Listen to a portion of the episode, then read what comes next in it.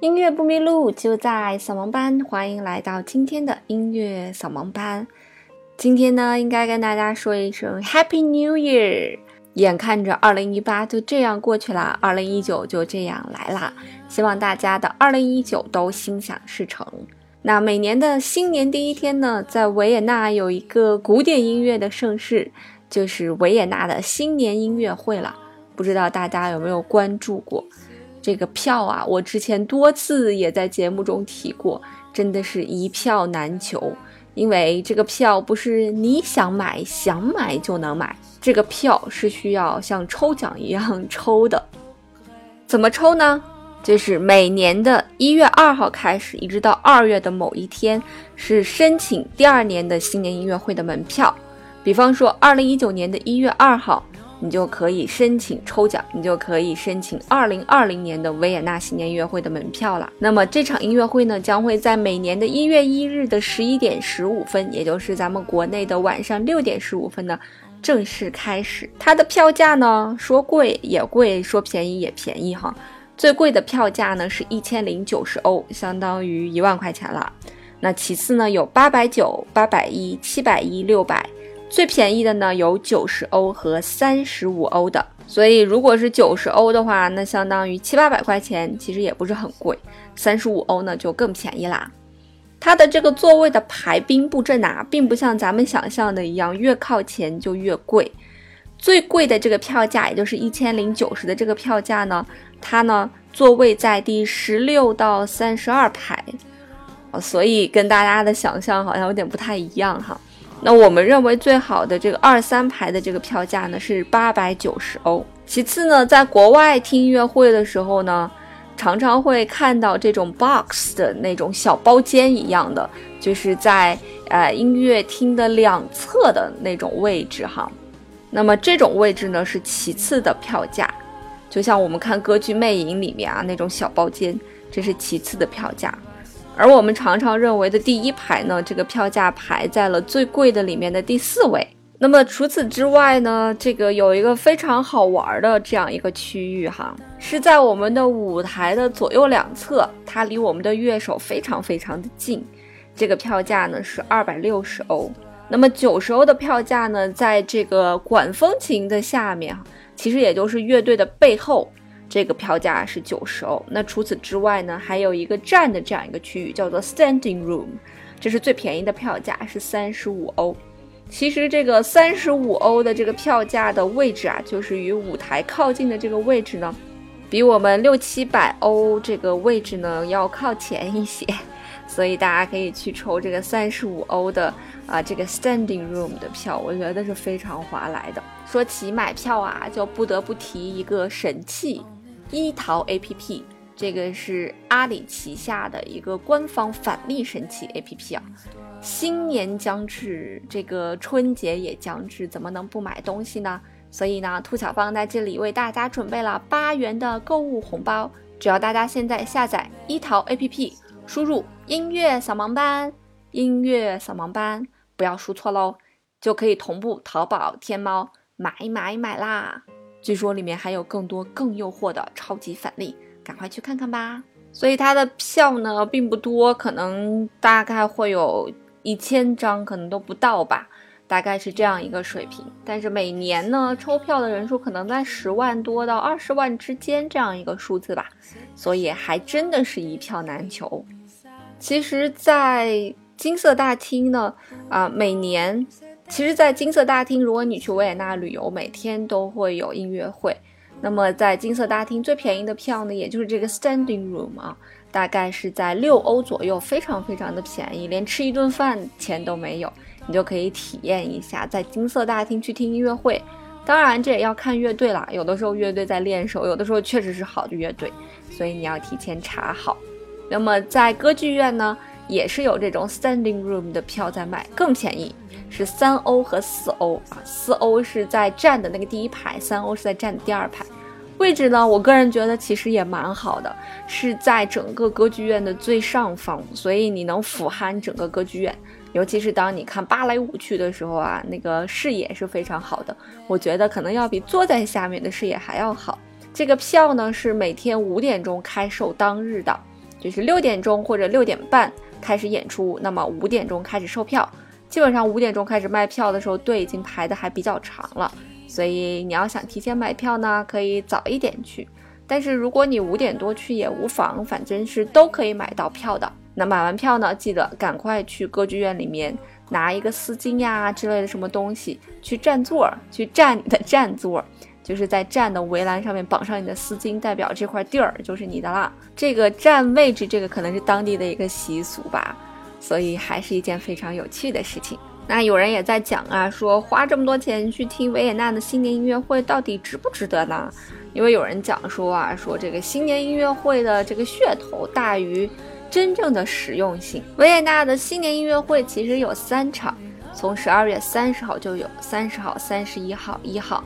这三场呢都是需要提前去预订票的，而这三场演奏的曲目是一模一样的。三十号呢相当于一个彩排，一号呢相当于一个正式演出，但是三十号票价呢要比一号便宜很多。所以如果你没有那么多的预算呢，也可以考虑去听三十号的演出。也有人介绍呢说，如果你真正热爱古典音乐呢，并不一定要去听这个维也纳的新年音乐会哈。在每年的七月和八月，在英国的伦敦有一场盛大的音乐盛事，叫做 Prom，就是逍遥音乐节，大概是持续一个半月到两个月左右之间这个样子。票价呢也不贵，最便宜的票在五磅左右。我当时在英国上学的时候也体验了一把逍遥音乐节，曲目众多，形式也众多。呃，如果你真的真的是古典乐迷呢，这个音乐节其实也不错。那这个音乐会是怎么起始的呢？据说啊，是在三九年二战在欧洲爆发的时候，奥地利被德国吞并，那么局势变化非常的快哈。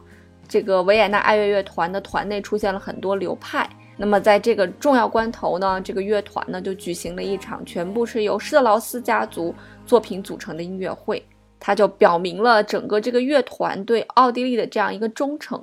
但是也有这个历史学家指出是。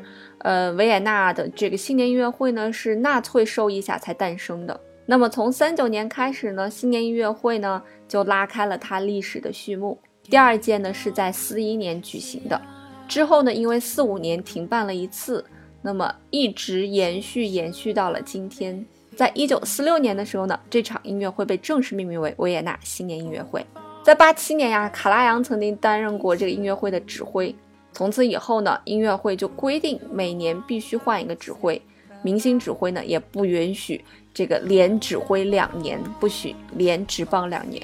所以每年大家都会猜测，哎，今年谁会执棒这个音乐会呢？那谁来执棒音乐会呢？通常呢是由交响乐队的成员来投票决定的。所以能担任这个音乐会的指挥是一个殊荣啊，他的简历上都会写执棒哪哪年哪哪年的新年音乐会。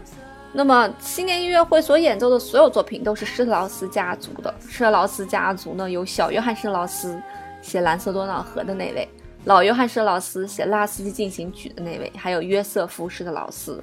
那么小约翰施特劳斯呢，是最最著名的，被我们称为圆舞曲之王。我们前面也去介绍过他。新年音乐会呢，还有一大特点呢，就是最后一首作品一定是拉德斯基进行曲。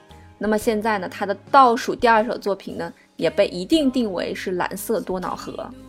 每次啊，在演奏拉斯进行曲的时候，指挥都会转身面向观众来指挥观众一起鼓掌，也变成了这个音乐会的一个传统。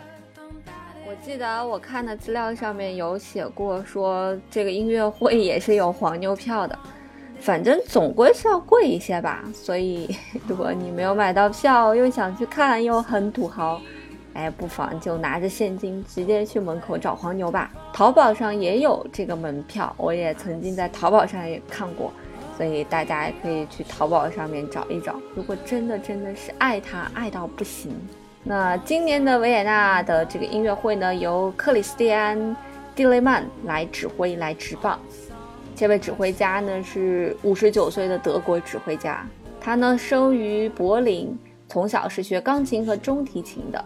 也在随后呢学习了作曲和指挥，年轻有为啊！十九岁的时候呢，就是柏林德意志歌剧院的声乐艺术指导了。据说呢，他也曾经得到了卡拉扬的赏识，曾经担任过他的这个歌剧排练的助手。我小的时候记得每一年的维也纳新年音乐会在电视上都有转播，那时候都会守着电视去看。当然，现在网络如此之发达了，看这些音乐会的直播当然是非常便捷的一件事情了。所以，如果你对这场音乐会感兴趣呢，不妨在六点十五守候在电脑旁边，来欣赏这一场古典音乐的盛宴吧。音乐不迷路，就在扫盲班。我们这期的节目就这样喽，拜拜。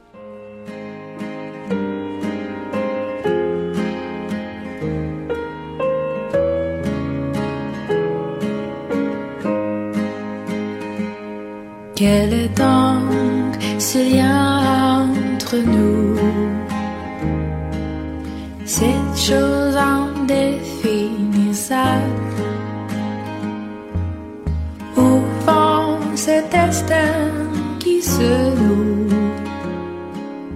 Pour nous rendre inséparables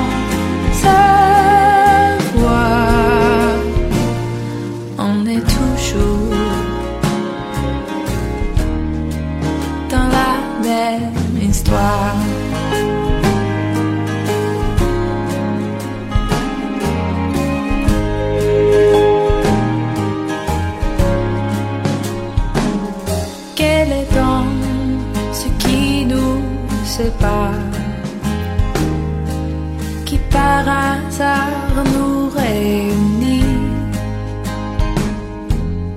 Pourquoi tant d'aller de départ